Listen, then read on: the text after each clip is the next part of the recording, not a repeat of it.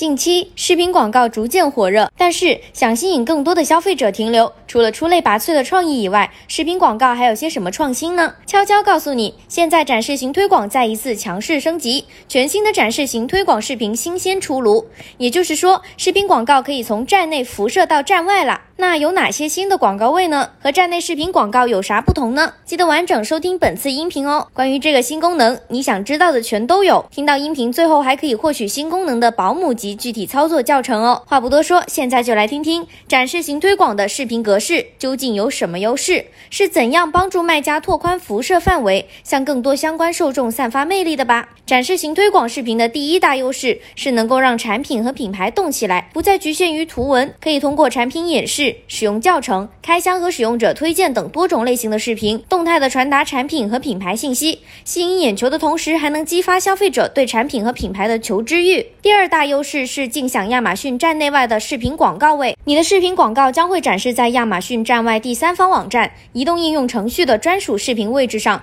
同时也会在 IMDB 上展示。除了辐射到站外，展示型推广视频站内广告位也有更新。你的视频广告可以在亚马逊商城主页和商品详情页展示，潜伏于购物和娱乐场景的相关场景，与消费者不期而遇，在不经意间带出品牌信息，并带来沉浸式的产品体验。你还可以让视频广告关贯穿消费者购物旅程，在关键节点中动态展示产品和品牌、产品名称、星级等产品元素和标题、徽标等可选择素材都会适时的围绕在视频的周围，在消费者观看视频的时候传递产品信息。那么，展示型推广视频广告的第三大优势是什么呢？和其他视频广告又有什么不同呢？快戳下一条音频听听看吧。